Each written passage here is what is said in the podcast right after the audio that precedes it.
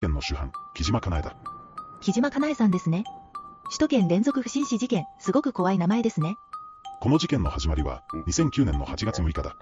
埼玉県のある駐車場で男性の遺体が発見されたんだ。最初は自ら命を絶ったように見えたんですね。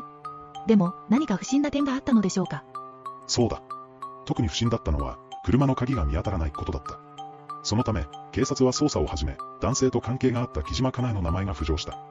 そして調べを進めた結果、彼女が東京や千葉でも同様の手口を用いて、計3人の男性を殺していたことが分かったんだ。ええ3人もですか？それって、彼女は金目当てで結婚するふりをして、後でバレそうになると殺してしまうってことですか？そういうわけだ。初めの被害者は都内の会社員、寺田隆夫さんだった。